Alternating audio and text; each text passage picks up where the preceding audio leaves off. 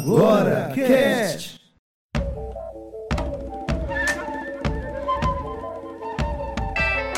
A gente vê, a gente ouve, a gente quer. Mas será que a gente sabe como é? Quem vê de longe pode não gostar, não entender e até censurar. Quem tá de perto diz que apenas é cultura, crença, tradição e fé. Gente vê, a gente ouve, a gente Olá, que sejam boas a hora e a situação que estão nos ouvindo, queridos amigos. Estamos iniciando mais um E Agora Cast. Qual o seu ponto de vista? Hoje estaremos conversando sobre direitos humanos, trajetória, definição e outras informações importantes pertinentes ao tema. Meu nome é Jonathan Freitas e direitos humanos são para todos os humanos mesmo? Eu sou o Marcos Gídio, né? E eu queria começar a nossa conversa com uma frase da Hannah Arendt, que a essência dos direitos humanos é o direito a ter direitos. Eu sou Bruno, um livro do Dostoiévski, que é uma fala que eu me indico. Nobre, meu caro nobre, não te entendes e te separa da pobreza, é uma letra. Somos todos pobres, somos todos nobres. Eu sou Laícia Farias e vou parafrasear o Anderson, que é um, um militar que, que é muito importante na luta dos direitos humanos aqui no Ceará, que ele fala, eu sou pelos direitos dos humanos e dos desumanos. Muito bem. Muito bem, estamos iniciando então o E Agora Cast especial Vibe DH. Esse é o E Agora Cast Vibe DH, o primeiro de uma sessão de um grupo de podcasts que estaremos tratando exatamente dos direitos humanos. E nós estamos com convidados muito mais que especiais. Nós estamos com Marcos Digio. Marcos Digio, por favor, se apresente para a gente. Quem é você nas- no Salão dos Direitos Humanos? Desde que eu me entendo por gente, né? Que eu vivo cercado por essa temática, né? Graças à influência de um tio meu, que era militante do movimento negro, e não por acaso é pai do rapper BK, não sei se vocês conhecem. Eu sou primo do BK, né? Olha aí. No, no Bial, foi recentemente? E é, esse meu tio, ele sempre me, me influenciou muito, né, com leituras sobre direitos humanos, raça, é, etnia. E eu acabei me graduando em Direito e acabei militando muito nessa área, né. Hoje em dia eu sou um pretenso pesquisador. Eu falo pretenso porque eu aprendo muito mais no campo do que eu, eu, eu ensino. né. Na verdade, eu não ensino absolutamente nada. Eu estou aprendendo muito mais com a comunidade do Lagamar do que ensinando alguma coisa para eles. A- é, na verdade, eu tenho muito mais a, a, a aprender do que ensinar. Uhum, que bom. E Bruno, quem é você, Bruno, aí na Nath Fortaleza? Ah, quem sou eu? Difícil, né? É, bem, é, eu vou me apresentar como professor de história, sou professor de história, entre outras coisas, porque de certa forma isso me traz mais, mais um respaldo te- teórico, né, para falar de direitos humanos, mas é uma temática também que me, me é cara desde pré-adolescente. Eu sou de Santo André, do ABC Paulista, e desde muito novo andei com, né, com os punks lá do ABC Paulista, com o pessoal da anarquia, né, com os anarquistas, juventude anarquista do ABC, um ambiente muito politizado, né? Se alguém ouvir, dá um salve aí, Rodrigão, fala aí, velho. Muito bem, obrigado. E é isso aí, nós vamos con- continuar, con- iniciar né, nossa discussão após os recadinhos aí.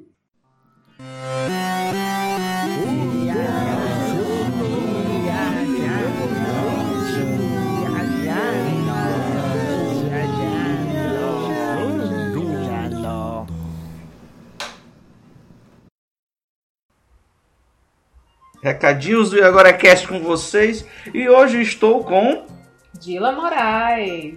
É isso aí, Dila.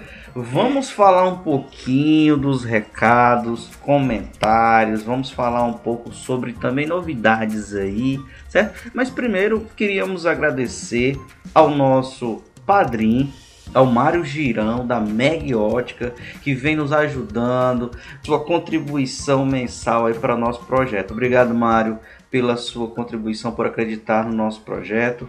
E se você quiser está contribuindo com a gente, vai lá, acessa a nossa página no Padrim, que você pode estar nos ajudando a partir de um único real, aquele realzinho que dá até que dá para um cafezinho só. Você pingado. isso, e você pode estar contribuindo com a gente, nos ajudando a comprar equipamentos, a montar é, é, novas coisas que estamos pretendendo, a desenvolver novos projetos aí, tá certo? Vai lá no Padrim, dá uma olhada lá no nosso site, clica no banner, olha no banner também aí no final da nossa página do post, certo? Entra no nosso site do agoracast.com, tá?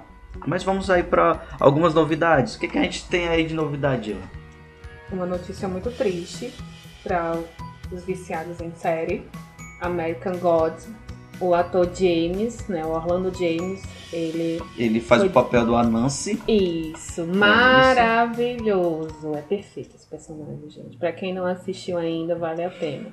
Mas infelizmente ele foi demitido da série. Que é isso, cara? Estamos nos perguntando como como vai acontecer agora. Como vai acontecer? É isso aí. A Nancy foi demitida e estamos esperando aí a terceira temporada de American Gods, Deuses Americanos aí, Trevas no meu coração. que está sendo transmitida pela Amazon Prime, não é isso? Amazon Prime. Que é a nossa, nossa plataforma, nova plataforma aí de streaming muito procurada. Estamos aguardando esse essa nova temporada que infelizmente vai perder esse ator incrível. Mas dia 20 nós temos aí outra plataforma de streaming com uma série que vai dar o que falar. Que série é essa? O bruxo. The Witcher. The Witcher. Aí na Netflix, paga nós Netflix, paga Ah. nós Amazon. Então lá se vai aí. lá se vem aí uma nova série que promete, segundo alguns críticos, ser melhor do que Game of Thrones. Hum, aí vamos ver, né? Temos que conferir. temos que conferir. E nós também fomos pegos de surpresa nesse mês, início de mês de dezembro, com a informação, com a notícia de que faleceu a vocalista de Roxette. É. Muito triste. Nossa página do Facebook, a Laísa que fica aí cuidando, colocou uns três ou quatro posts falando sobre isso. É uma pena, é muito triste. É, É o- uma luta, né? a música, o rock perde, a a arte perde bastante. E foi o fim de uma luta de 17 anos contra um câncer. Marcou não só o rock, mas a vida de muita gente, né? Uhum. E é isso, nós temos essas novidades aí, nós estamos chegando ao dia 19, 18, 19, que vai estar com a estreia, pré-estreia, estreia do, do fim da saga dos Skywalkers, Ascensão Skywalker chegando aí para fechar a última trilogia até agora, né? Espera-se que seja feita uma nova trilogia, já estão produzindo, já estão roteirizando uma nova trilogia, mas essa fecha aquela da participação dos Skywalkers? Quero só ver como vai ser no cinema, as pessoas desesperadas. desesperadas, né? Com Rey, com Finn voltando aí para enfrentar os, os inimigos do Império. É isso aí, gente. Nosso, nós, você quer participar? Nós estamos com o grupo do IagoraCast no Facebook. Nós estamos no Instagram como arroba IagoraCast e no Twitter como arroba IagoraCast, onde nós estamos sempre postando nossos artigos, nossos textos, novidades, o que nós estamos pretendendo de podcasts e artigos que estamos escrevendo.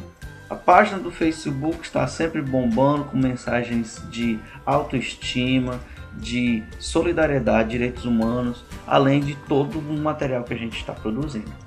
E nós estamos produzindo textos interessantes. Ultimamente o Marcos está um pouco parado, mas ele promete aí novidades em 2020 mas está escrevendo a Laísa com seus textos, Laísa Faria com seus textos emocionantes. Maravilhoso. E eu estou escrevendo também um texto de vez em quando, escrevi um texto recentemente sobre as surpresas de uma relação, onde o namorado faz uma surpresa se vestindo de palhaço para sua namorada que tem courofobia. O que, que é isso mesmo, Giba? É medo de palhaço. É medo de palhaço. Pessoa dessa não tem coração, né? É. Então é, uma, é um conto cômico, romântico, que é, é um pouco, é um pouco. É um, é um conto cômico que tá lá. Dá uma sacada, passa lá no nosso site, olha lá o nosso blog, está na parte aleatórios, mas veja também o hashtag nerd, só um ponto de vista, e o Pipoca Cult. Nós temos vários artigos sobre cinema, é, nerdices e novidades aí. Então é isso, gente. Quer falar mais alguma coisa, Dilo? Não, não, apenas isso mesmo. Gente. Sempre bom. É sempre bom. Agora fiquem com o nosso episódio que está aí do que falar sobre direitos humanos. Você vai aprender muito, você vai refletir bastante sobre ele. Até a próxima. Um grande abraço. Abração, gente. Até a próxima.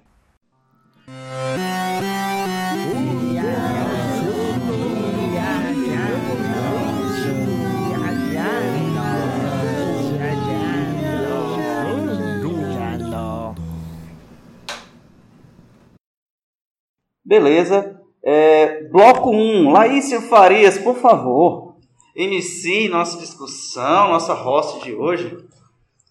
Olá, ouvintes. É, primeiro, eu gostaria de dizer que eu estou muito feliz, muito, muito feliz, muito grata, porque hoje é a primeira edição da Vibe DH, esse projeto dentro do projeto E Agora Cash, que traz essa, essa responsabilidade e também a possibilidade da gente transferir, transmitir conhecimentos, né?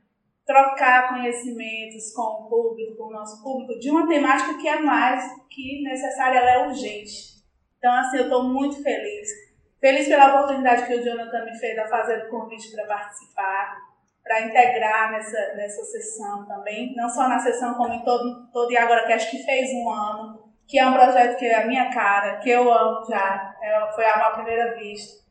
E me sinto muito feliz. E mais ainda de ter o privilégio assim, do primeiro da DH ter convidados assim, que fizeram e fazem parte da minha construção, da, da minha visão. Vocês contribuíram e contribuem ainda, né, meio um pouco distante, mas contribuem com minha visão crítica. Vamos lá, gente. Eu queria aqui aproveitar vocês aqui para que vocês me digam, assim, na visão de vocês, os direitos humanos e os direitos humanos. Tem uma trajetória, né? Partiu de, de onde os direitos humanos? Para esclarecer isso. Pode, pode Bom, é, a primeira coisa que a gente tem que compreender é o seguinte, que o conceito de direitos humanos ele não é um conceito uniforme. O conceito de direitos humanos que a gente hoje é um conceito ocidental. É um conceito que, enfim, que foi engendrado, que foi forjado a partir da lógica iluminista e que foi positivado, ou seja, ele foi trazido a, a ele virou uma espécie de norma jurídica a partir do final da Segunda Guerra Mundial, né? com a Declaração Universal dos Direitos do Homem, que hoje em dia mudou o nome né, porque é uma coisa, é uma denominação marxista, é, direitos do homem, né, direito da pessoa humana. Então, a noção que a gente tem de direitos humanos é uma noção iluminista e eurocêntrica. Então, assim, é, a, então, esse conceito de direitos humanos ele foi se aperfeiçoando no decorrer do tempo, né? Tipo, é, é, o, que, é o que o direito chama de, de gerações dos direitos, né? de primeira geração, segunda geração, enfim, não vou entrar nesse mérito, até porque para não ficar muito acadêmico, né? É, só que aqui no Brasil acontece um fenômeno extremamente interessante, que é a criminalização dos direitos humanos. Porque o Brasil, ele foi. A, a nossa sociedade, né? Eu estava eu tava até lendo um vídeo da William Moritz Schwartz, né? Que é sobre o autoritarismo brasileiro. É um livro que faz um apanhado histórico da, do autoritarismo né, no Brasil. E existe esse mito né, de que nós somos um, um país ameno, né? Que o nosso povo é um povo cordial, cordial, né, cordial no sentido não no sentido sociológico da palavra, né? Porque a cordialidade tem a ver com a emoção, uhum. mas cordial no sentido de tratar bem, né? Ser cordato com as pessoas e tal. É, só que a gente se esquece da, da, da formação social da gente, né? Somos um povo que foi forjado a partir da escravidão negra, a partir do genocídio indígena e a partir do mandorismo português. O mandorismo é, é, é um sistema político onde determinadas castas determinadas oligarquias mandam na grande maioria, na grande maioria da população. Isso a partir da, é, das capitanias digitais, enfim. Né? Então, esse mito do brasileiro cordial, gente boa, isso é mentira. A gente não é nada disso. Nós somos o espelho de uma sociedade autoritária, escravocrata e mandonista e racista. Então, é, você falar sobre direitos humanos no Brasil constitui um desafio. Primeiro, o desafio de ser contra-hegemônico, ou seja, de remar contra a maré. Porque como é que eu vou falar sobre direitos, de, por exemplo, da população negra, se a gente vive numa sociedade extremamente racista? E o que é pior, que não admite o racismo. Como é que eu vou falar dos, é, dos direitos das mulheres numa sociedade extremamente machista? Né? O que é pior, que não se admite machista. Né? O Brasil é um dos países que tem o maior número de, de feminicídios no mundo. É, como é que eu vou falar de direitos da população LGBTQ se o Brasil é um país extremamente homofóbico? Né? Que e que não admite isso. Que mais mata. Né? né? Que mais mata gays, lésbicas, né? transgêneros, travestis. Isso. Então, assim, essa questão do, da não admissão de preconceito é uma dinâmica da nossa sociedade. A gente tem preconceito em ter preconceito. E aí o que, que acontece? Quando a gente não tem preconceito, quando a gente não nomeia os preconceitos, quando a gente não se auto-reconhece como preconceituoso, fica mais difícil da gente acabar com esse preconceito. Porque como é que eu vou acabar com uma coisa que eu não admito? Então, essa resistência que a nossa sociedade tem em relação ao direito humano vem da nossa própria formação histórica e do nosso preconceito em não ter preconceito. A, a, gente não tem um, é, um museu da escravidão negra, a gente não faz, a gente não gosta de lembrar disso. A gente não tem museu que retrate essa época. A gente não tem um museu da ditadura militar de mortos desaparecidos das ditaduras militares. Que, que o Brasil se começou... varrer tudo para debaixo do não é nem como se quisesse, a gente vai. Tá fazendo. Então, assim, o, a própria, o próprio engendramento da República no Brasil foi um engendramento autoritário e truculento. A República no Brasil se deu a partir de um golpe de Estado, né? Militar. Militar de Estado. Então a gente vive numa sociedade militarizada, racista, homofóbica, machista, enfim. Você falar em direitos humanos é uma tarefa hercúlea, né? É uma tarefa muito. Verdade, sobretudo quando um país tão desigual e ainda criminaliza a pobreza. Para você, Bruno, assim, essa questão de definir, assim, a definição de direitos humanos. Ah, é difícil, né? Uma definição de direitos humanos, porque se a gente fosse apegar a uma definição de direitos humanos, a gente vai recair nessa origem que o Didi já, já falou, que é, é colonialista por ser eurocêntrica em sua natureza. Né? Então, é um, é um corpo, é uma inteligência né? é, branca, iluminista, que começa então a perceber a, a, a possibilidade da extensão da totalidade, né? da totalidade de direitos pra, para os seres humanos é, poderem se enxergar como iguais. E, e, isso é um triunfo do liberalismo. Né? Quem triunfa com isso, justamente, é, é a política burguesa que é, vai engendrar um tipo de Estado que vai gerar desigualdades sociais extremamente brutas que vai fazer com que a discussão de direitos humanos seja absolutamente necessária.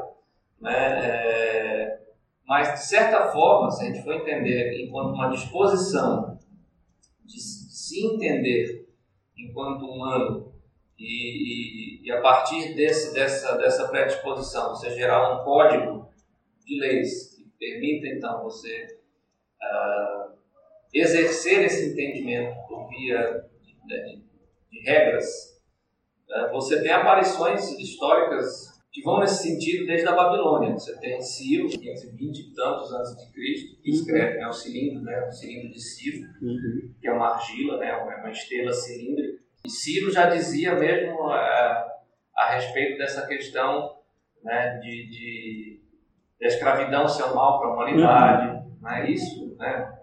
Uma, uma, uma, pró uma própria estrutura é, é, da antiguidade. Né?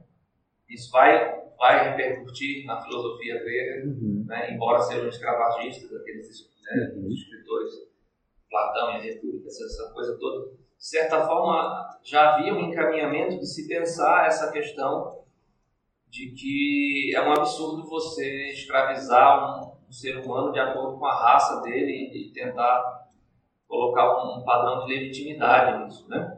Então, é, existe uma predisposição natural da gente né, pensar isso. Você vê esses líderes históricos, esses líderes religiosos, então é muito interessante você lidar com essa questão. Ah, você defende o direito dos manos. Então, se a gente for pegar a gênese desse, desse termo, uma, uma pessoa chama outra de mano na periferia porque reconhece uma certa irmandade uhum. que vem muitas vezes de um laço de solidariedade que é traçado nessas periferias, nessa vida de periferia, que sem esses laços você não tem uma sobrevivência, você não é capaz de sobreviver na periferia, uhum. é, você exportando aquele modelo social do apartamento de classe média que ninguém se fala ninguém se conhece. Isso. Não, Maria me empresta aqui um ferro de passar, João, estou aqui precisando de um novo, é, meu filho aqui está não sei o quê, né? Então você tem toda essa questão de uma irmandade na periferia e o jovem sobretudo o jovem é, negro periférico de São Paulo, começa com essa coisa do humano, né? no final da década de 80, começo da década de 90, o surgimento do hip hop. Então, direito dos manos, é isso né, geralmente é colocado por gente que se diz cristã, né? E ele tem uma origem do, da irmandade. Né? Uhum. Né? Cristo veio professar muito mais do que a, a gênese do, do, do direito humano mesmo, que vai ser colocada por uma instituição, notadamente branca, notadamente imperialista, que é a ONU, uhum. que vai dizer o que é os direitos humanos, lá na Carta lá de 1948, do pós-guerra, pegando então uh, uma, como, como o exemplo de uma derrota né, da sociedade, o, o, o Holocausto né, nazista, que matou uh, é, 6 milhões né, de judeus, mais tantas, tantas pessoas. Tantos, de outros grupos. De outros grupos, até chegar na média de 9 milhões de pessoas. Não estou dizendo que isso não é absurdo, hum. mas o Raj britânico matou 120 milhões de pessoas de fome na Índia. Uhum. A própria Alemanha matou mais de 50 milhões de pessoas. A Rússia também. Uh, nas Ilhas Shark, na, na África, né, na África Setentrional. Então, esse, esse mundo branco que, que colocou né, uhum. em pauta e aprovou os direitos humanos, uhum. baseado né, numa exceção de guerra, nas bombas atômicas e tudo, é, ele é responsável por gerar uma estrutura de mundo em que, por exemplo, para um brasileiro mediano, seja mais, mais fácil entender a defesa da propriedade privada de outrem do que da vida de uma pessoa que às vezes é parente dele, mas por ser tá drogadicto, mexendo com crack, a pessoa não entende que aquela pessoa tem direito. Né? A casa do vizinho tem mais direito do que meu primo. Uhum. Então, e isso tudo é engendrado pela mesma sociedade. Então, é um pouco perverso. Né? Esse modelo de direitos humanos também. Uhum. Né? Então, é necessário entender que todo mundo tem direito? Isso é absolutamente necessário. Mas também é necessário a gente entender que caminhos que esses argumentos tomam, não é? E que guarda-chuva institucional está por trás desses, tá por trás desses argumentos também. Isso. Vamos, vamos só organizar uma coisa aqui. É, no início, nós estamos aqui no bloco 1, que é definição. Né? Percebi que na fala dos convidados existe uma crítica, uma reflexão e todo um acompanhamento, uma bagagem histórica nisso que é muito necessário. Mas uma definição do que seria os direitos humanos, o é, é. começou a fazer, tornar para aquele ouvinte que ainda não é, pegou a discussão. Uma definição simples que já sem, depois a gente mete o pau. Aquela definiçãozinha básica. O que, que são direitos humanos? Bom, eu vou colocar um conceito que eu sempre falo em sala de aula, né? uhum. né? Que os direitos humanos é uma espécie de espelho. Espelho. De que você não fazer com o outro aquilo que você quer que não uhum. quer que faça com você. Ótimo. São, é um conjunto de direitos que são essenciais à sua, sua característica, o seu, o seu status é, como ser humano, como pessoa. Constituição, Constituição enquanto humano. Traz, traz a reboque, né? traz Isso. toda essa gama de direitos. Né? O fato de você ter nascido como um humano, humano né? Isso. São direitos. Faz com que você tenha uma série de direitos. Que vão na Declaração de Direitos Humanos, aí começam. É, que podem ser ou não previstos na lei. Né? Na lei. Que a gente chama de direito natural. Isso. Direito Mas, para mim, o, é, o direito humano ele é uma espécie de espelho, né? Você não desejar, você não fazer com o outro, porque é, não Faça faça com você. com você.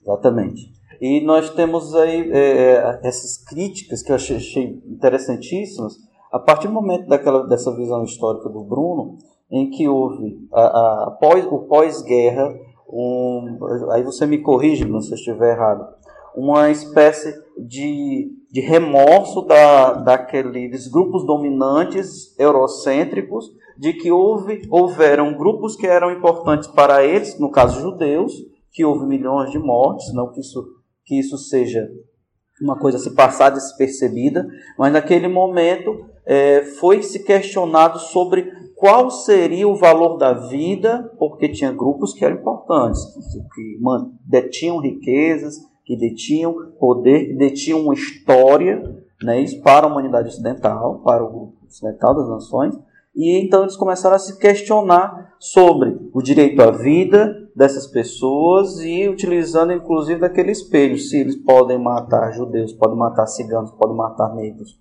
podem matar homossexuais, o que os impede de no futuro outros regimes totalitários matem também pessoas como nós, como pessoas do, do meu país que estão lá, são migrantes lá. Então houve, houve um, uma espécie de, de, de, remorso e então suscitou uma questão que deu origem então a esse ao julgamento de Nuremberg, veio também posteriormente com, com a declaração. É, eu, eu, será que eu me fiz entender? Eu acho que eu peguei um pouco dessa ideia. Eu acho que assim, a palavra remorso, houve, houve, sim, né? mas a, a Arendt é muito brilhante no sentido de de mostrar que o totalitarismo ele é completamente despido de qualquer tipo desse tipo de, de articulação. Uhum. Ele é um discurso. Uhum. E como discurso ele legitima tanto o soldado que jogou o judeu no fogo, quanto o judeu que foi para o fogo. Né? Então ele é, um, ele é um discurso. Então eu creio que uma, um dos espetáculos de, de, destruição que de certa forma acelerou esse processo de, de, de lideranças mundiais dizerem, não, a gente precisa se juntar para começar a pensar uma espécie de legislação que, que proteja minimamente, que não tenha fronteiras, uhum. né? que, que, ela consiga ser maior do que o relativismo cultural. Uhum. Então, ah, bater na esposa na minha cultura é aceito, não desculpe, agora não é mais. Né? O relativismo cultural agora ele está em xeque, porque nós temos o seu país assinou lá uma lei, uma carta de direitos, né? Uhum. um conjunto de direitos que diz que não é legal você bater na sua mulher. Né? Então você engole a sua cultura, então tem a perspectiva né, colonialista tem a perspectiva bacana. Enfim, é da cultura, é, mas pô, eu acho que não é bacana, né? Eu acho que não é legal. Então eu acho que realmente a gente tem que né, pensar que, de certa forma, a humanidade, a, pra, para o bem ou para o mal, né, a toque de caixa de uma civilização branca, sempre tendo isso em mente, uma civilização né, colonial, ele se globalizou, ele, ele, ele se juntou e aí a, a, Declaração de Direitos Humanos já é um espelho desse mundo que se pensa enquanto um, um, um, é, um, um só, né? independente da sua diferença de raça, independente se você nasceu lá do outro lado do mundo, diferente se seus antepassados pertencem a essa etnia ou a essa etnia. A Carta né, Universal dos Direitos Humanos entende que todo mundo tem direitos mínimos a serem garantidos a serem protegidos. É, acesso à educação de qualidade, a vida, é, acesso à sua vida, acesso à alimentação de qualidade, acesso a condições mínimas de saúde, a liberdade, a liberdade de expressão. Né? E, e, isso é um reflexo do iluminismo. Assim. A gente tem como negar Exatamente. isso. Isso é uma, reflexo E são direitos para todos, todos, ciências. Ciências. É, é assim. A polícia apresenta suas armas transparentes, cacetetes, capacetes reluzentes E a determinação de manter tudo em seu lugar. O governo apresenta suas armas. Discurso reticente, novidade inconsistente. E a liberdade cai por terra de um fio indignodar a cidade apresenta suas armas. Meninos os sinais, mendigos pelos cantos E o espanto está nos olhos de quem vê O grande monstro a se criar apresentam suas armas, as costas marcadas, as mãos calejadas, e a esperteza que só tem quem tá cansado de apanhar. Apanhar! além de toda essa, essa, essa gama de direitos, né? direito à vida, direito à liberdade, à liberdade de expressão, está sendo garantido o direito também ao desaparecimento. A pessoa não, não quer aparecer nas redes sociais, não quer ser filmada, não quer ser. Que, que acaba sendo o direito decorrente do direito à, à, privacidade, né? o direito de imagem. De certa forma, então, se fôssemos entender direitos humanos, se liga à ideia de respeito, respeitar a vida do outro, né? na sua expressão, na sua liberdade, né? naquilo que produz felicidade, desde que essa produção de felicidade não infrinja Uhum. Né? Ah, meu tesão é pegar uma lâmpada fluorescente e descer na cabeça de um homossexual na Avenida Paulista. Não, isso aí você não vai poder fazer, porque ele tem direito. Né? Os direitos humanos resguardam a ele o direito de ser homossexual. Né? Desde o momento que ele não está infringindo o espaço de ninguém. Isso. Ele não está violando nenhum, nenhum outro. Então, é uma conquista grande, sem dúvida nenhuma, porque se você tem um Estatuto da Criança e do Adolescente, se você tem um Estatuto do Idoso, isso são desdobramentos, né? se você tem constituições remodeladas a partir da Declaração de Direitos Universais, é, um, é, um, é uma conquista, é, mas sempre com aquela pontinha, da onde ela vem, quem são os caras que engendram. É uma trajetória né, é, do mundo, até mesmo aqui no Brasil, mais ainda, cheia de altos e baixos, né? A gente vê essa, essa questão dos direitos humanos. E eu me lembrei que quando eu estudei a origem, que ele, eles despontam justamente nas, nas maiores catástrofes, nas guerras, na Revolução Francesa, com a primeira, a primeira carta né, dos direitos dos homens parte de lá. E é justamente uma revolução contra a, a igreja, né, assim, do, do, do, do, do, do, como é que eu posso dizer, dos nobres, né, dali dos burgueses, contra a igreja pregando a liberdade, mas em nome também pensando neles, na categoria deles. Né? Você tem a independência dos Estados Unidos em 1776, antes da Revolução Francesa. Você verificando a, justamente a carta. Confidência Mineira, Confidência é. Mineira, todos esses ideais. E, e todas essa, essas revoluções, essas revoltas, né? Nesse caso da Inconfidência e tudo, é, é, você, você percebe que o conflito, essa dualidade, esse, esse conflito entre burguesia, igreja e a sociedade sempre é dos, dos dominantes e dos dominados. Né? Sempre é esse embate, essa dualidade. E aí você vê que é daí, depois que acaba tudo, que vem aquela destruição, é que vem, puxa, e agora? Como é que a gente vai reconstruir isso tudo? Aí se pensa na questão dos direitos. Isso é a minha observação pessoal. Isso aí vai se transformando é, eu vejo que vai se transformando por quê? Porque aí já vem a, a questão política, porque aqui a gente já entra no outro bloco do que é que colabora para essa deturpação da imagem dos direitos humanos. Mas assim, pegando um pouquinho de, de gancho que você falou, né, questões, nesse sentido eu sou um pouco maquiavélico, não no sentido do senso comum da palavra, né? mas maquiavélico no sentido de concordar com as ideias de Maquiavel. Então, eu acho que nós somos perversos. Nós temos um grau de perversidade grande. Né? E é exatamente nós sermos capazes de absolutamente tudo é que o direito ele existe. Né? O direito como um todo. Inclusive os direitos humanos. E aí a gente também mergulha num conceito que é bem interessante. Que a Hannah Arendt, quando ela, quando ela é, cobriu o julgamento do Eichmann, né, que foi um criminoso nazista, né, que matou não sei quantas pessoas, não sei quantas mil pessoas na Câmara de Gás, é, ela, ela criou, né, que é, que é o conceito de banalidade do mal. Né. Ela foi para esse julgamento, quando ela foi convocada para acompanhar esse julgamento, ela foi esperando encontrar um monstro, alguém que babasse, né, alguém que tivesse preso na família do futuro, mas não ela chegou lá e encontrou um burocrata. Um burocrata que executava exatamente com precisão e com eficácia aquilo que, é mandado, aquilo que foi mandado. Né? E quantas, assim, quantas vezes essa burocracia estatal ela é violadora de direitos? Uhum. Aí, pegando um pouco o gancho para a atualidade. Eu não vou nem falar do governo Bolsonaro, porque isso é, é, é ponto pacífico. Né? O governo Bolsonaro né? ele é, ele é essencialmente um governo violador de direitos humanos. Mas eu vou falar do governo Camilo Santana, que é um governo de esquerda, e que também viola direitos humanos, entendeu? Em nome dessa burocracia. Se você pegar a, a política de direitos humanos do governo Fernando Santana, é uma política patética, que não tem uma eficácia real na vida das pessoas que têm direitos violados. Em contraponto a essa política de direitos humanos patética, a gente tem uma política de segurança pública que é uma política extremamente eficaz naquilo que ela se propõe, de não te dar segurança às pessoas, mas de construir cercamentos sociais e sanitários de uma dada população que é tida como perigosa, em detrimento de uma outra população que é tida como cidadã de bem. Então, então essa questão dos direitos humanos, né, ter direitos humanos, uhum. nesse sentido se aplica. Porque só quem tem os direitos humanos observados é o pessoal da classe média e da classe alta. O pessoal da, da periferia não.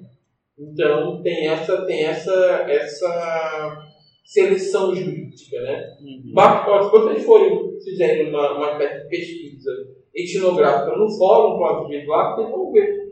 Os usuários das varas penais, eles têm aquele perfil. É o perfil preto, pobre e periférico. Você vê na das varas penais. Das, mães que vão uhum. atrás do, é, de notícias do, do processo dos filhos, né? E, geralmente, 90% das pessoas que usam as varas penais são, é, têm perfil. Agora, se você for nas varas de fazenda pública, são as varas onde corre o dinheiro, né? Que, que processo contra o Estado, o perfil já muda completamente. O pessoal branco de classe média. Então, essa cisão, né? Ela, ela já acontece de forma estrutural. Então, existe essa, essa deturpação, né? Nesse sentido, eu concordo um pouco com essa, com essa definição do senso comum, né? De direitos humanos, né, de direitos humanos. Os direitos humanos eles não chegam para aquelas pessoas que têm a sua humanidade renegada, que são os pretos, os pobres, os periféricos, os homossexuais. Que vivem né? pena de vida, né? É, que são as vidas que não são passíveis de luto, né? Vidas descartáveis, né? Já as pessoas da classe média, branca, na aldeota, e Boaventura, Boaventura Souza Santos é que fala, que ele fala sobre justamente a, o, esse uso dos do direitos humanos politicamente, tanto positivo como negativo. Uhum. Que cabe muito nesse teu discurso em relação é, ao atual governo do então, Ceará. Olha, essa, a negação dos direitos humanos no Brasil ela é de muita gente. Quem aqui já ouviu o governador Camilo Santana defender direitos humanos? Por que, que ele não defende? abertamente os direitos humanos. Eu não estou nem entrando nessa questão é, política de, de né, não, a gente tem uma coordenadoria de direitos humanos. Não, não vou entrar nesse meio. Uhum. É, eu já ia citar isso. Estou um... dizendo de tomar uma posição oficial mesmo. Isso, isso. Políticas re, realmente voltadas para... É, de políticas voltadas, olha, são direcionadas. Uhum. Intransigente. Exatamente porque existe uma disputa de narrativa. Uhum. Da, da, de narrativa de, de, dessa uhum. securitização do Estado, entendeu? Entre o, o, governador Camilo Santana e o capitão Wagner. Porque o capitão Wagner ele tem aquele discurso bandido banho, bandido mundo. E esse discurso vem de voto. Exatamente. Né? Então ele não defende abertamente porque ele quer ganhar voto. Então há uma rifagem, uma rifa, né? Rifagem é uhum. Há uma, há uma rifa dos direitos humanos em nome de uma política eleitoral partidária, entendeu? Uhum. Essa é a minha crítica ao governo do PT. Uhum. Que os governos do PT não, eles não enfrentaram é, a, é, essa, essa, essa, essa hegemonia né, da barbárie em relação aos direitos humanos. Eu, eu gostaria de ver, uma vezinha só que fosse, o Bob invadir e prender um traficante no condomínio de luxo. Mas isso eles não fazem, não é, seu secretário de Segurança Pública? Lá, o caveirão não entra, não é, comandante-geral da polícia? Qual a responsabilidade do governo sobre essa ação? O que não podemos admitir é que um representante do Estado seja mais violento do que aqueles que a gente acha que precisam estar presos por serem violentos.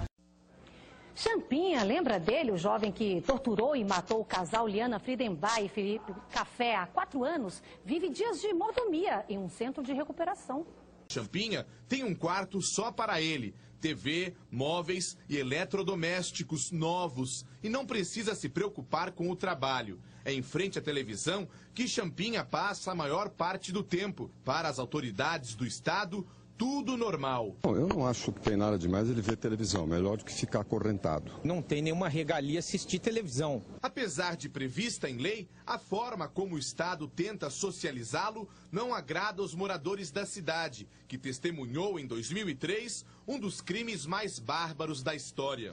É revoltante isso aí, pro Brasil inteiro. Isso aí é o reflexo do nosso país, né? O bandido, ele tem mais mordomia do que a gente que trabalha, né? Ele, ele vai querer aquela vida pro resto da vida. Para que, que ele vai querer ir pra rua? Ele vai querer continuar lá. Acampados em um sítio da região, Liana Friedenbach e Felipe Café foram torturados e assassinados por Champinha e outros três homens. Liana ainda sofreu por cinco dias abuso sexual. Champinha, menor de idade à época, ainda cumpre a medida socioeducativa prevista no Estatuto da Criança e Adolescente. A nossa lei é muito fraca em relação a crimes. A lei brasileira, além de ser fraca, não se cumpre.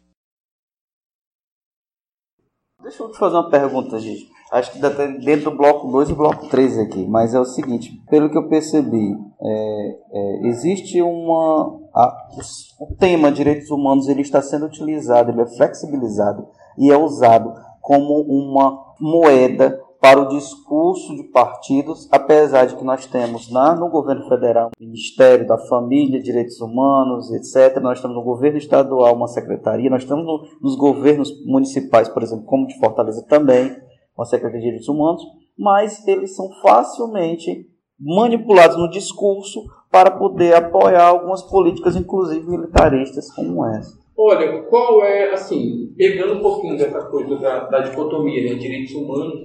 Dizem que existe, tem até coordenadorismo, mas mas na... na- efetivamente não tem. Tipo, qual é a política de segurança pública que é o carro-chefe do governo Camilo Santana? Será pacífico? É o raio. É o raio. É o raio. O raio é a polícia que O resolve. raio tá na né? área, certo. Pra vocês terem uma ideia, quando eu comecei a minha pesquisa sobre o raio, Hum. em 2012, haviam 60 policiais, começou com 60 policiais. Hoje em dia, tem quase 2 mil. Com essa, com essa questão da, da expansão, né? Isso. Aí tem a questão da eficiência, né? O raio é uma polícia, é uma polícia eficiente e tal. Mas pela fala dos moradores, das pessoas que eu entrevistei, Hum. essa eficiência ela tem um preço, que é a violação dos direitos humanos. Nos relatos que eu tive, eu não, eu não posso dizer que o raio viola os direitos humanos, porque eu nunca fui abordado pelo raio, mesmo sendo negro, mesmo sendo preto, né? Porque eu moro numa área, numa área de classe média, né? Aqui na Praia de Iracema, e o, por lá o raio só passa, ele não, não cai, né? Já na periferia ele sempre cai no mesmo lugar. né? O raio sempre cai no mesmo lugar. Então existe essa, essa, essa opção do governo, do governo do Estado em priorizar uma política de segurança pública que, pela fala das pessoas que eu, que eu conheço, que eu entrevistei, é uma política de violação de Isso direitos. já é uma Certo. reflexão justamente de- da, dos direitos humanos, dessa, dessa coisa de, de, por exemplo, que parte, acredito que desde a ditadura eles vêm pintando essa coisa que direitos humanos é pagar Ah, mas tem vermelho, isso, é, tem- direitos tem humanos é, é de comunista, né? Mas, vai, mas para além é um disso, né, também. a lógica neoliberal é uma lógica de diluição de direitos. Né? Tipo, o indivíduo, ele, ao mesmo tempo, ele é. Ele é. Ele, ao mesmo tempo, não, ele é empreendedor de si mesmo. Então, eu não quero direito porque eu mesmo me bato. Para quem sabe, isso é uma grande falácia.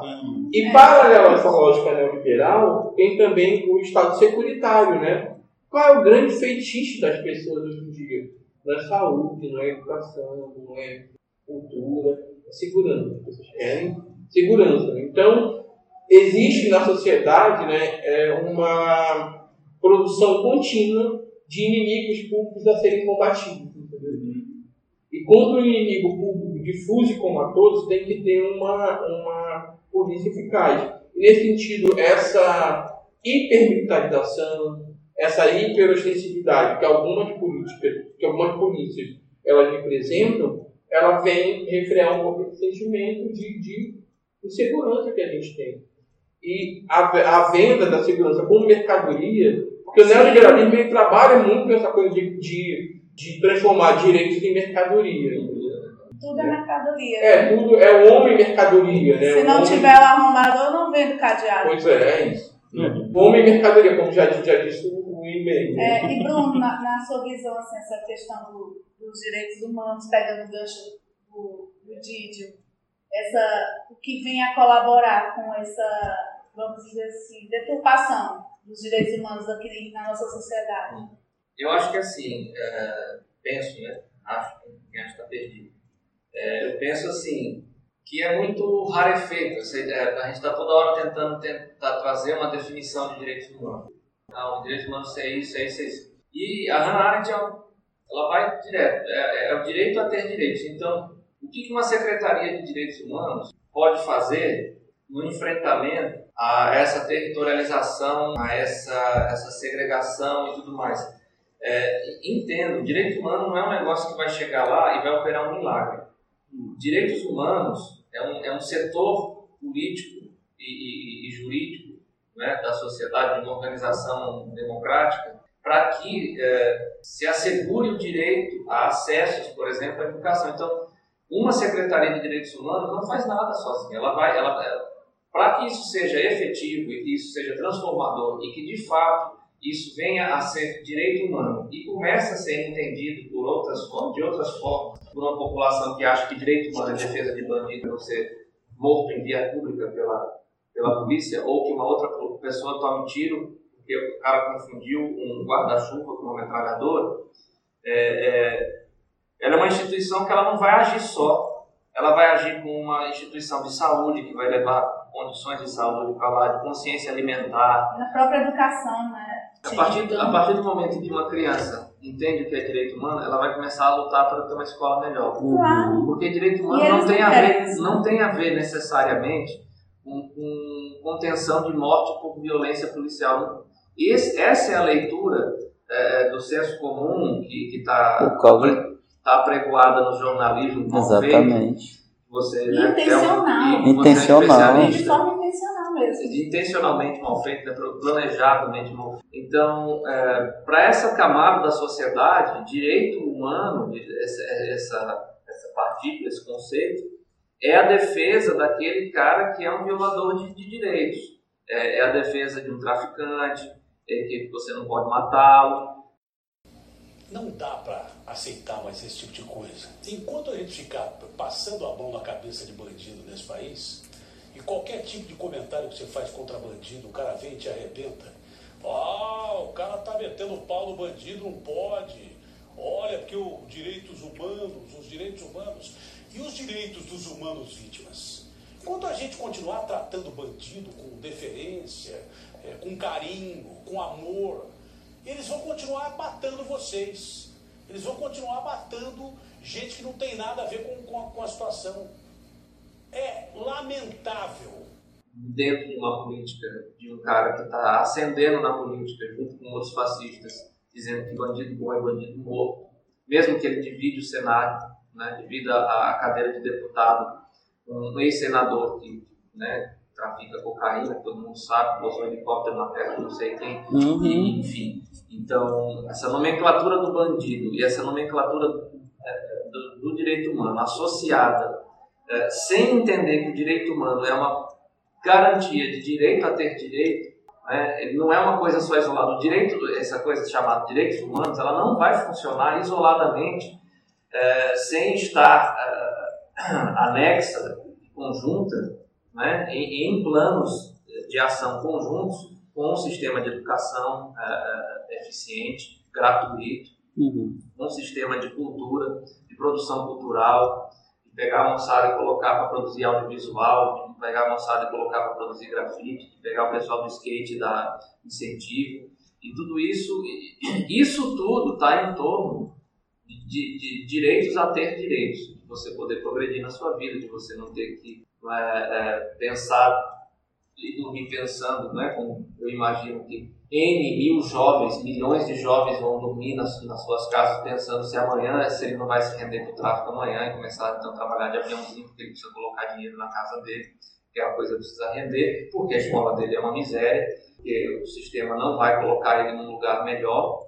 Porque né? o desemprego está às portas, não tem perspectiva para. Não, não tem essa perspectiva as facções estão crescendo, estão é uma promessa de futuro, futuro. Aí todo dia eu vou dormir, amanhã, amanhã eu viro, amanhã eu não viro, amanhã eu viro, amanhã eu não viro. Então, direitos humanos é, é a garantia é, de, de, que vai haver um sistema que vai envolver educação, saúde, cultura, é, moral, empoderamento, representatividade, Representatividade, isso, oportunidades. oportunidade, tudo isso junto para formarem seres humanos, entende? Aí direitos humanos, Plenos. Seres humanos de suas autônomos, capazes de de suas si, capacidades. capazes de lutar pela sua comunidade, Uhum. advogados, eh, cineastas, assistentes sociais, saindo dali, Uhum. não é? O direito humano não vai fazer isso sozinho. Então, enquanto ele tiver tendo que ser o cara que vai lá, não mate esse cara, por favor, ele vai ficar sendo direito, esse direito setorizado, o direito, direito dos humanos, porque Deixa- não chegou deixa- os direitos humanos lá. entende? Bruno, deixa eu fazer uma pergunta dentro da tua fala, talvez até, até é, você te coloque, te pressione um pouco aí, mas é, dentro da tua fala sobre a Secretaria de Direitos Humanos, quando ela tem que trabalhar juntamente com outra secretaria para poder conseguir políticas efetivas, dá-se a entender numa, numa fala como essa que esse departamento, que é do Poder Executivo, seja estadual, seja municipal, ele, ele é aleijado, ele não tem capacidade de fazer, trabalhar sozinho. Ele, de- ele então exerce uma atividade, espécie de fiscalização, mas ao mesmo tempo ele precisa de alguém que o, que o apoie, o departamento. Isso já não deveria ser feito pelo fiscal da lei, que seria o Ministério Público, ou outra entidade como Defensoria Pública para ajudar e fazer o cumprimento. Nesse sentido, a gente não vê nada se efetivando e a gente tem uma perspectiva ruim, uma talvez uma noção de que o Estado ele está falhando, ele é falho totalmente quando ele se propõe a proteger direitos humanos, quando ele se propõe a ter direitos humanos. Você acha isso? Você acha que o Estado falhou? Completamente. Eu já, eu já, eu já conversa. tenho outra visão. Eu acho que é o plano dele. É o plano dele é esse, é falhar. Porque só quem trabalha ou, ou trabalha dentro de uma instituição federal, estadual, de direitos humanos, os que se propõem a trabalhar de verdade, não sabem a dificuldade, quantos são sabotados dentro da própria instituição. É, Eu ia chegar lá. A rede não funciona. A rede não funciona. Eu digo por mim mesmo, uma assistente social. Já briguei com coordenadora de posto de saúde, porque perdeu um documento em a qual pedi, implorava para que alguém fosse na casa de uma senhora que não podia andar, tinha o direito à saúde violado, sendo violado, e nada de equipe chegar, a gente vai num lugar, e isso vai depender, porque todo, todo lugar tem pessoas boas e tem pessoas ruins, e as boas adoecem. Chegam a adoecer. Ele falhou. né? Eu ia ter, ter concluído nesse sentido. Ele falhou, mas dentro de um Estado neoliberal, Hum. em que tudo deve virar mercadoria, ele deve falhar. Esse é o projeto. é ele um falhou, Está cumprido. Ele falou que está cumprido o ele falhou. A, a, a, pra gente que vai fazer uma análise, que seria um Tem, tá Estado de sucesso. Uhum. Mas ele está cumprindo o papel dele dentro dos mantenedores de uma lógica neoliberal que se impõe historicamente e é a lógica que a gente está vivendo. Então, você precisa vender segurança, você precisa vender escola particular, você, você precisa vender é, é, a ideia de sucesso. Isso tudo vai perpassar, Saúde privada. Isso tudo vai perpassar pelo mercado. Você falou, na- ele falou das defensorias, é uma dificuldade muito grande até do- dos próprios funcionários da instituição, quando eles querem entrar num- numa ação justamente é, de moradia, de- da- das etnias, né, dos indígenas, quilombolas, é uma burocracia que você não tem noção. Só quem está lá dentro é que sabe. A dificuldade chega a ser desestimulante para algumas pessoas. Para as- tem, tem gente muito guerreira, guerreira no sentido não romântico da palavra, guerreira mesmo, que vão até o fim ali da instituição para buscar uma saída para quem está sem moradia, para quem está com seus direitos todos violados. E é, é, quem está lá dentro sente essa, essa contra, essa pressão de voto, assim, não, estou querendo minar o meu trabalho, eu, vou, eu faço isso, mas não me desfazem.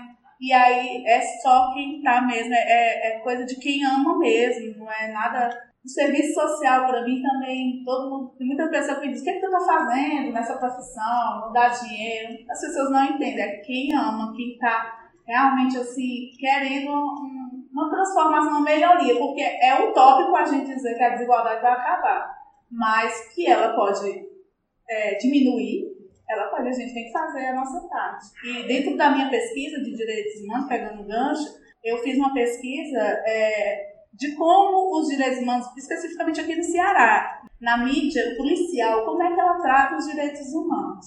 E eu assisti, eu acompanhei direto, foi muito trabalhoso para mim, 56 edições de um determinado programa policial. Eu encontrei mais de 30 menções aos direitos humanos nas reportagens, por repórter, é, pessoas capacitadas, algumas diplomadas, outras não, né, porque o, a questão do jornalismo aqui no Ceará vem muito do, do rádio, e muitos não, não têm formação acadêmica, mas têm experiência né, na, na comunicação. E nenhuma, nenhuma das matérias a qual o próprio jornalista ou entrevistado ou apresentador, nenhuma fizeram uma reportagem para explicar o que era os direitos humanos, uma contrapartida, uma versão, uma outra versão do espaço. E isso é o que eu acho assim, muito grave, grave mesmo. É uma violação, é uma violação de direitos. Essa serigrafia que eu fiz para vocês, para a Anistia Internacional, que mostram dois animais, dois cachorros falando nós somos contra o direito dos animais, né? Eu sou contra o direito dos animais. É exatamente é uma síntese disso, sabe? É de você encontrar na rua pessoas uh, que não querem uma lei que defende pessoas, assim. Direitos humanos não é defender bandido. Direitos humanos é para defender quem não cometeu crime. Quem cometeu crime é para defender policiais. É o direito à água, é o direito ao ar puro, é o direito à alimentação, a saneamento básico. Os direitos humanos são a última fronteira antes da barbárie. Eu, assim, eu, sem querer ser deselegante, né, mas eu vou discordar de vocês dois. Eu acho que o Estado não falhou. Não falhou? Não. Eu acho que o Estado burguês, o Estado burguês neoliberal, ele é isso mesmo. É. Ele, por isso que eu acho que ele não falou. Não tem, mas né? está faltando. Tem direção, mas está faltando. Não, não, não, é, não é nem. Ele, ele, ele quer exatamente é, minar as pessoas dos direitos que ela tem. Nesse sentido, tem um teórico que agora está sendo muito, muito cotejado no meio acadêmico, né? Eu até de forma jocosa eu chamo esse teórico de coentro. Porque você não sabe o que bota e bota ele que dá certo. que, é, que é o Achille Mbembe, que é, e é, é o conceito de necropolítica. O Estado neoliberal ele é essencialmente um Estado necropolítico, que determina que uma grande parcela da população que sobra socialmente, né, que não serve para absolutamente nada, que a vida não é passível de luta, essa parcela da população ela tem que morrer. Ou de forma violenta, ou por negação, por negação de, de, de condições de de direitos. direitos. Direito à educação, direito, direito à saúde, direito à moradia. Então, o Estado neoliberal, ele é essencialmente um Estado necropolítico. Né? Então, por isso que eu acho que ele não falhou. É, aí, aí, aí tem a diferença né, entre, entre a questão material, a questão prática e a questão formal. A nossa Constituição, lá, eu sou péssimo em decorar artigo, mesmo sendo advogado. A nossa Constituição, acho que é o artigo 3 né, que fala dos fundamentos da República, da República Federativa do Brasil, coloca lá que os direitos humanos são fundamentos. Ou seja, qualquer política pública ela tem que ser ela tem que observar os Ela direitos tem que humanos. ter em sua essência os direitos A humanos. essência de, de qualquer política pública, a essência de qualquer lei, são os direitos humanos. Ou seja, todas as pessoas elas têm que ser, sal- têm que ser tratadas com, não com igualdade, mas com equidade, né? Equidade. né, que é diferente, equidade e igualdade. Então, assim, é, é, eu acho que o, o Estado brasileiro não falhou. Ele está indo muito bem, obrigado. Agora, cabe a nós mudar essa dinâmica. A nós que eu digo, eu não, não sou arrogante, romântico, nem esquizofrênico de achar que eu, com 40 e poucos anos, vou mudar alguma coisa. Não. Eu acho que eu não vou conseguir, não tenho essa ilusão. Mas eu acho que a gente pode, cotidianamente, a gente pode fazer alguma coisa. Né? Eu não acredito mais em grandes revoluções estruturais, não. Eu acho que do lugar que eu estou, eu posso, eu posso modificar. Na própria sala de aula mesmo. Mas assim, é, eu estou estudando muito um, um autor, que é um autor coreano, chamado Byung-Chul Han. Ah, depois você vai passar essas, essas Tá bom. geografias Estou pra tentando não ser tão academicista. né? Pode continuar. Vai, vai, vai. Não se O preocupe. Byung-Chul Han, ou o bicho ré, né, como a gente chama.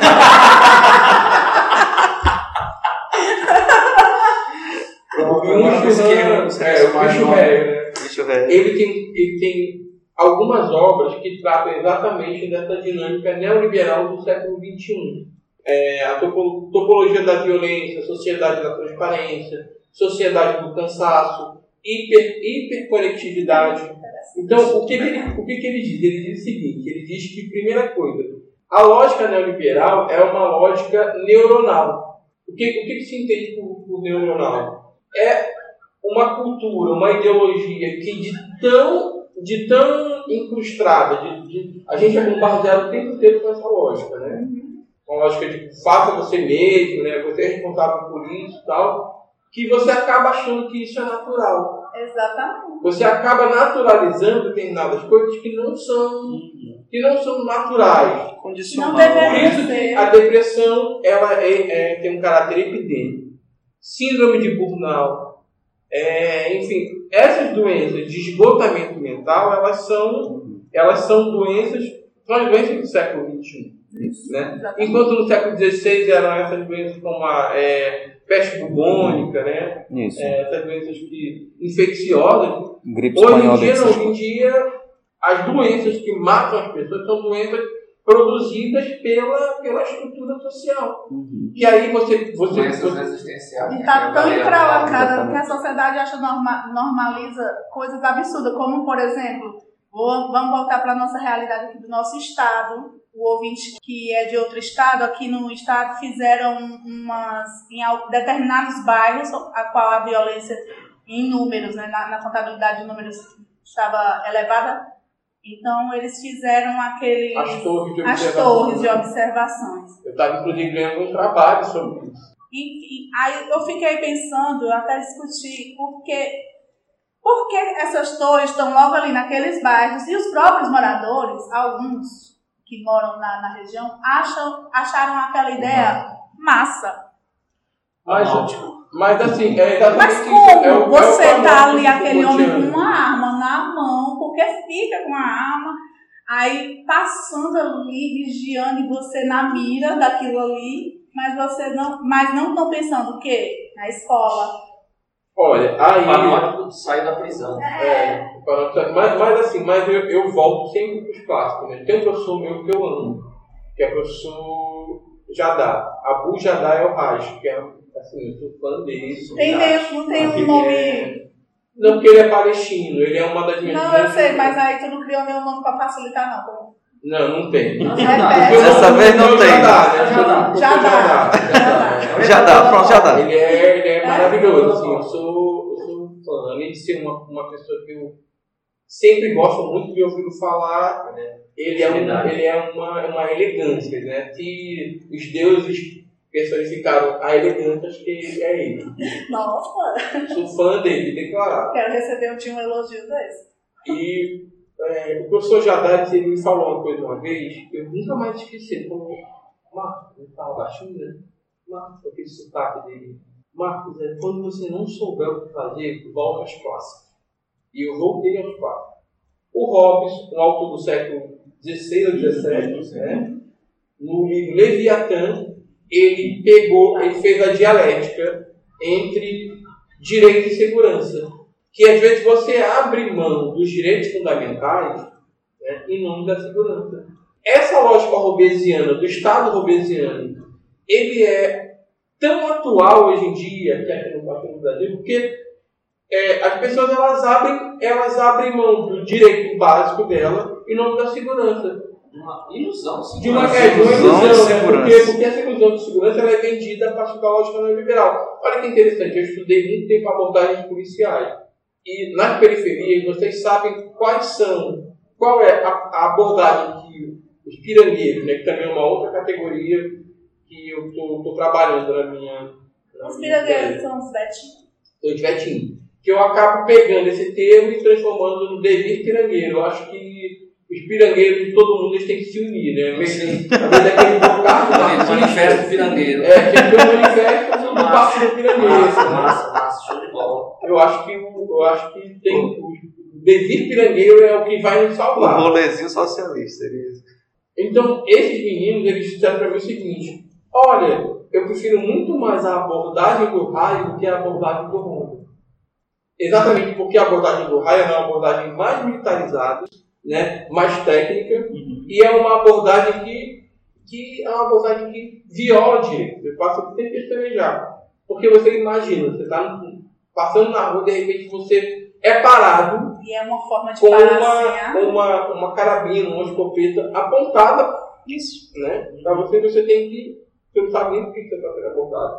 Mas isso, isso é uma discussão bem interessante, porque as abordagens policiais no Brasil, ela não tem um marco legislativo fechadinho. Padrão. Não tem. Eles falam o seguinte, o artigo do Código de Processo Penal, acho que é o 243 ou 247, eu estou péssimo Uhum. decorar artigo. gente. Fala o seguinte, o agente de segurança pública po- poderá proceder à busca pessoal, que, ele, que a abordagem é chamada de busca pessoal, no caso de fundada suspeita. Só que não existe uma definição legal de fundada suspeita. A fundada suspeita, por uma, uma súmula do STF, tem lá escrito, a fundada suspeita é, tem a ver com comportamento, né? com o comportamento da pessoa. Né? Por exemplo, se eu tiver num calor aqui de 30 e poucos graus, com sobretudo, e a polícia tem notícia de que uma pessoa com sobretudo está prestes a assaltar uma farmácia, está portando uma arma, isso é um comportamento suspeito. Para eles. Não. Pra- É, é, um- é um comportamento suspeito, tecnicamente. Só que o que, que acontece? O comportamento suspeito, ele, ele cambia, ele acaba sendo cambiado em suspeito, o que é ilegal, né? É aí que entra a figura do pirangueiro, né? Você andar de boné, é, boné de abarreta, cabelo de luz, pulseirinha do reggae, bermuda de veludo, é, blusa da grande, da. Ciclone, né? Ciclone. Isso, isso, isso torna você um ladrão potencial? Isso faz com que você tenha um comportamento suspeito? Então, assim, é uma, é, uma, é uma questão. Então, existe uma falha né, do sistema de justiça no sentido de controlar, de fazer um controle externo da- das abordagens policiais. E, assim, eu fico... E a eu- polícia não está dando Já foi parado? né? Exatamente. É, a nossa polícia, ela, ela- a, a nossa experiência de policiamento, elas foram, ela, foi, ela foi criada a partir da, do racismo, né? A primeira experiência que a gente tem de policiamento foram dos feitores de escravos, de escravos fiscalizando os escravos, né? Tem até uma historiadora maravilhosa chamada Marina Algrande, que ela tem um livro chamado Feitor Ausente, que ela faz, faz uma reconstituição da, da experiência de policiamento Uhum. né? Enfim. Mas aí o que, que acontece? Ah, o que, que acontece? Eu estou falando que os eles vão salvar o mundo, eles vão nos salvar, inclusive a mim, porque mesmo com todos esses estigmas, eles resistem. Eu vou continuar andando com meu chapéu e a barreta, com minha pulseirinha do reggae, com meu cabelo com luzes, mesmo sendo abordado eu resisto. Com a minha chinerai. É, com a minha chinerai, ou com o meu, meu chinelo, com a minha sandália da Kenner, né? Isso. com com a minha performance corporal de abanar o rabo, né? Que ele, ele, ele mesmo diz que eles andam abanando o rabo, né? né, Com gingado, enfim. Mesmo assim, eles resistem. E eu acho que a gente tem que aprender com eles.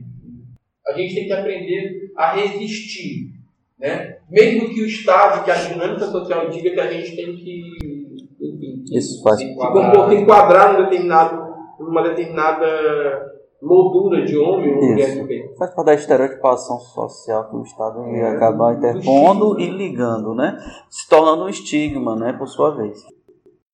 A ministra da Mulher, Família e Direitos Humanos, Damares Alves, afirmou nesta segunda-feira que o Brasil vai continuar no Conselho de Direitos Humanos da ONU.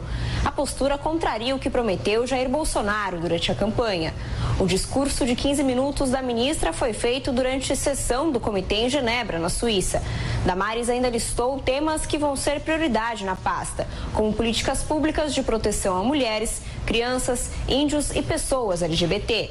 A ministra ainda pediu apoio à candidatura brasileira para a vaga no Conselho de Direitos Humanos nas próximas eleições. O Brasil continuará, senhoras e senhores, plenamente engajado com o sistema internacional de direitos humanos. Aproveito a oportunidade para solicitar respeitosamente o apoio à candidatura brasileira a este Conselho nas, nas eleições que ocorrerão em outubro vindouro. Sem se referir diretamente a questões ligadas ao aborto, Damares afirmou que defenderá o direito à vida desde a concepção para todos. Deixa eu fazer uma pergunta para vocês a respeito dos, dos direitos humanos e, e nossa instituição, nossa organização estatal, né, estrutural.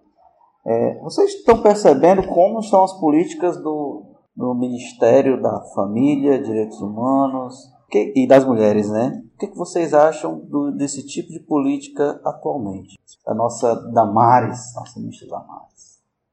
Bem, eu, eu assim, eu parto do princípio que é, numa democracia representativa, essa, é, um corpo político de envergadura, seja ele lo- é, é, local, regional, municipal, estadual, enfim, não importa a envergadura, ele só existe a partir do momento que você reconhece essa. Então, eu não reconheço praticamente ninguém que está lá. Com, é, para mim é um, um, um desmonte né, muito grande do que está acontecendo. Então, eu não costumo falar ministro da Mari, presidente. Para mim, essas vagas hoje estão vacantes, infelizmente. Estão na mão de gente muito pouco qualificada. Agora, o que está acontecendo é, vem sendo alertado pela. A Brizola já falava do perigo do crescimento né, do neopentecostalismo enquanto uma força midiática. Ele já falava isso, surgiu a primeira concessão de televisão eh, ligada a uma igreja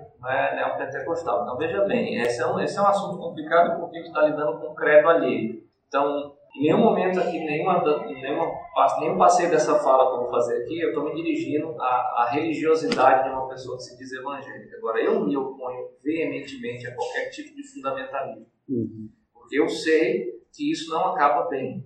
né? Então, é, nós estamos num país que está acostumado a, a- a- a ter ânimos acirrados em torno de oposições é, maniqueístas, então a gente vê isso perpassando pelo futebol.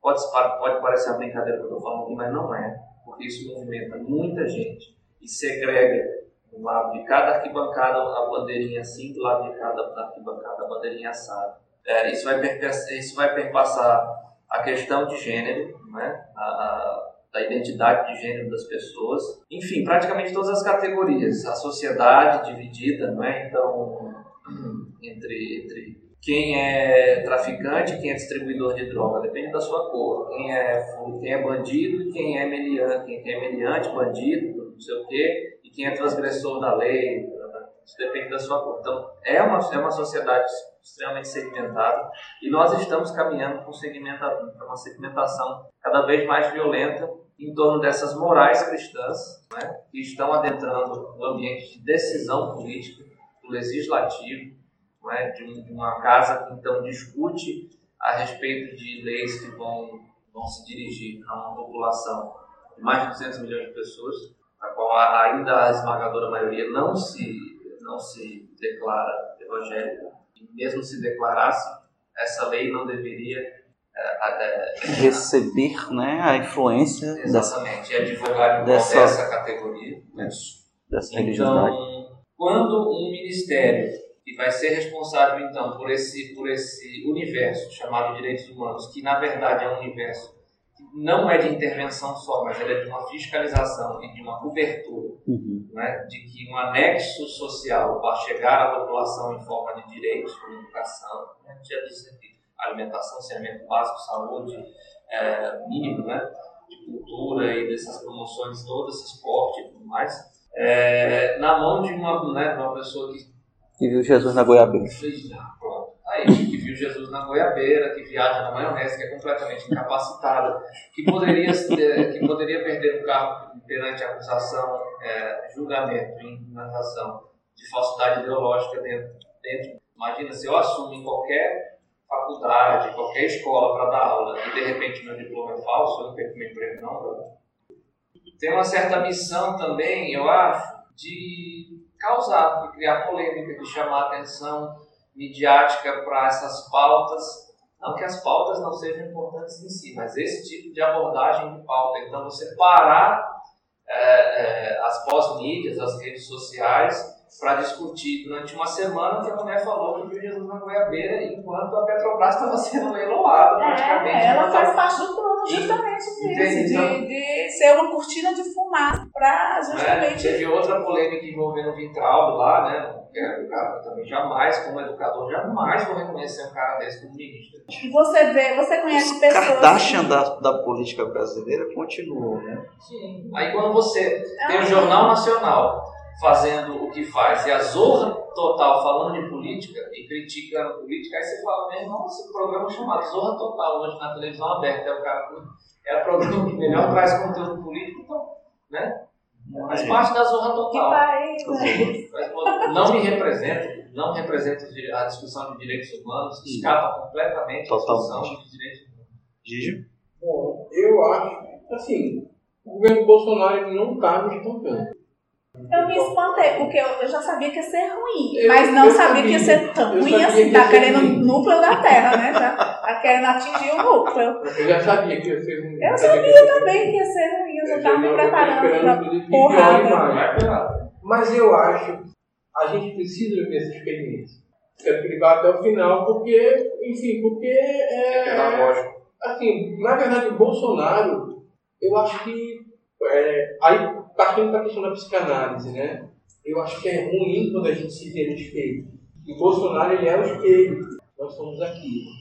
O Bolsonaro falando, eu já vi um tio meu paterno, já vi um, é, enfim, primo, entendeu? Então, a gente é aquilo. Eu mesmo. Não, a gente eu falo, né? Só,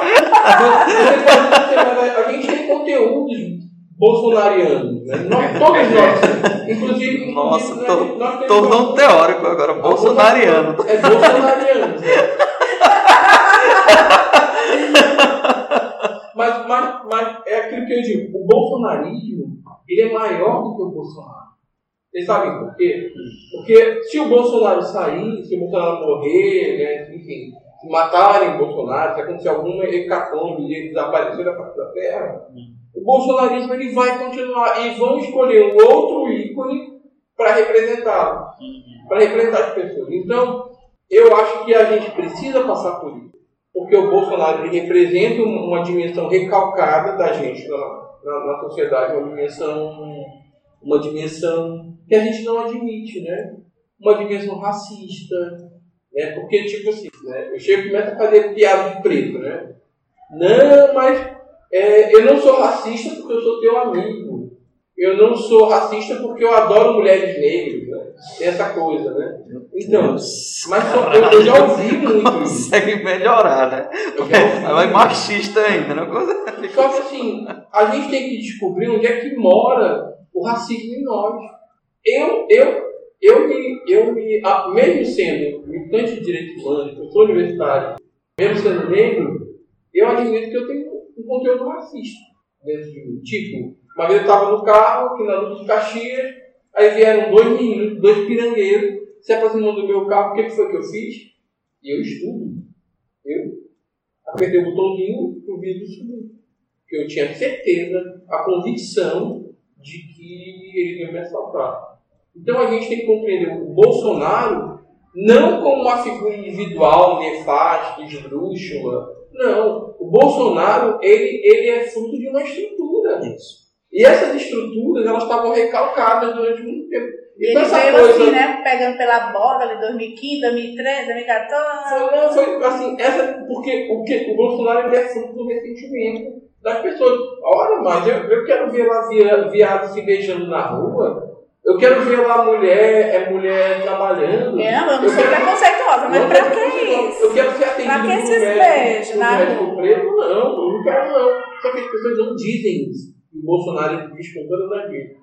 Pobre, É, no avião o pobre comigo. No avião, não, não quero não. E aquela Mas clássica, não eu nunca coragem. recebi Bolsa Família e tô fazendo faculdade, por que, que eles não? Outra coisa, né? Foi, foi porque eu mereci, porque foi por conta do meu esforço. Então, quando essa, essa, camada da população começou a ter visibilidade, começou a ganhar. Porque assim, a própria É como discurso, né? Que ter visibilidade é ter poder. Então, quando o segmento, o segmento, segmento ó, ao inconsciente falando, o segmento LGBTQ, né? É, quando começou a ganhar visibilidade, mulheres, enfim. Quando a minha empregada passou a ter um celular igual ao meu, aí o negócio errado. Eu preciso encontrar alguém que coloque ordem na casa. E é isso, Bolsonaro. E se o Bolsonaro morresse, iriam encontrar alguma outra pessoa que pegasse essa, essa, esse conservadorismo. Por isso que eu digo, nós brasileiros, nós não somos um povo cordial. Nós não somos um povo bonzinho, não como o governo, não. Nós somos um povo perverso. Agora sim, agora a grande, a grande questão é o seguinte: se a gente vai escolher entrar em contato com essa perversidade, né, com essa perversão, ou se a gente vai mais uma vez empurrar para debaixo do tapete. Se um dia eu tiver poderes para tal, né? Não vai ter um centavo para ONG, um centavo para qualquer órgão relacionado a direitos humanos. Vocês vão trabalhar. Vão deixar de, vi de viver em cima da desgraça que vive o policial militar e o policial civil. São os coitados. Tem uma vida atrás daquela farda e não dão bola para essa vida. A meio de situação. Tá de brincadeira, né? Tá de brincadeira. O que, que é? Fazer careta? É assim? Por marginal? É isso que quer? Direitos humanos é o cacete. Desculpa o linguajado, presidente. Não minha censura, não. Essa é, essa é a consideração que eu tenho, né? Minha consideração final faz parte. Eu acho que cabe a nós que temos aqui a oportunidade de, de gravar esse podcast, que vai para o Brasil inteiro, continuar nessa luta, é, tentando desconstruir é, esse, essa, esses estigmas que está por trás desse projeto, porque esse projeto de destruir os direitos humanos é que repercute em tudo isso que a gente falou aqui. É, criminalização da pobreza, preconceito, a própria pessoa que é miserável, pobre, se condenando por isso, que entrando em depressão, porque não, tá, não, não consegue viajar, não consegue ter esse padrão, rede social, Instagram, que o povo tanto deseja. Então, assim, é um debate rico que se fosse a gente ficar aqui, até, de, até altas horas, quiçá, virar a noite conversando sobre tudo que repercute. E, esse, e essa vai ser a minha missão, a nossa missão, a missão do Fernando Prado, que não pôde estar aqui hoje, inclusive mandar um beijo para ele, que está se apresentando na Caixa Cultural, que é o meu parceiro na Vibe DH, que é arte educador, e hoje ele realmente não pôde. Isso, ele está tá lá, com o espetáculo dele. E aí é, é isso, finalizando esse primeiro nosso primeiro podcast com sucesso, com essas figuras maravilhosas que eu já, desde já agradeço bastante. Considerações finais, Bruno? É, agradeço né, a Laísa pelo convite, conheci mais duas figuras aqui bacanas. É, e é isso, eu acho que esse é o tipo de pauta que a gente tem que estar o tempo todo discutindo mesmo, é, divulgando, chamando gente, mandando pessoas. É uma conquista né, é, histórica que tem todo aí não é, um atravessamento, né, mas que nos assegura é, e nos empodera né, de uma certa noção de, de igualdade. Né? Direitos humanos são para todos. Então, aquelas, né, aquilo minimamente assegurado né, pelo direito, pelos direitos humanos vai recair com uma pessoa que acabou de nascer e não importa onde que ela tenha nascido. Né? Então, agradeço a oportunidade né, e continue fazendo isso. Né? Assim, né, sempre que a gente fala em direitos humanos, né, causa mal-estar. Mas por que, aí me pergunto, por que você milita direitos humanos? Né? Por que você existe nisso? Aí eu respondo porque eu não sei fazer outra coisa. Eu não sei, não sei pensar a minha vida, isso sem hipocrisia nenhuma, sem aquela coisa é, colegial, né, de não sou idealista, imagino, não. Mas é porque eu de fato não consigo ver alguém igual a mim, né? Igual a mim, em condições é, em condições ruins. Isso eu não consigo, me, me, me machuca de verdade. Ver, ver que, uma, que um casal homossexual não pode, não pode demonstrar afeto em público, ver que uma mulher pode sair de casa, não pode sair de casa sem medo de ser estuprada, né? Ver que uma pessoa com deficiência não tem, não consegue é, fazer uma coisa banal, que é atravessar uma rua, que é uma coisa que nós não fazemos, né? Ver que uma pessoa idosa, ela, ela é o tempo inteiro vilipendiada nos seus direitos. Então, eu acredito nos direitos humanos por conta disso. Porque eu acredito que todo mundo veio, todo mundo tem o direito à felicidade. E o direito à felicidade é o que me move. Né? É isso aí. Eu agradeço também a presença de vocês, aprendi bastante hoje. Laís, também agradeço por ter convidado, contato aí com essas figuras incríveis. Bruno, Gijo, é, se sintam convidados para os próximos né, temas quando a gente estiver tratando novamente referente a isso. Esse foi o Agora Cast, Vibe DH, primeiro aí. E se você gostou, manda um comentário aí pra gente pelas nossas redes sociais que estão no post. É, podem entrar em contato aí com o Bruno, com o Gijo também nos, no post nas redes sociais que estaremos colocando. Se vocês quiserem conversar com eles, entre em contato.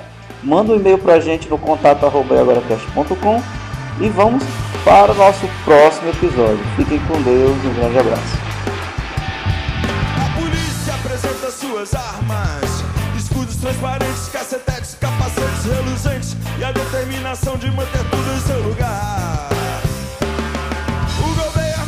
Apresenta suas armas, discurso reticente, novidade inconsistente e a liberdade cai por terra aos pés de um filme de Jean-Luc Godard. A cidade apresenta suas armas.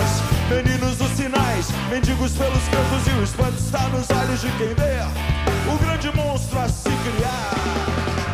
Negros apresentam suas armas. As costas marcadas, as mãos calejadas. E a esperteza que só tem que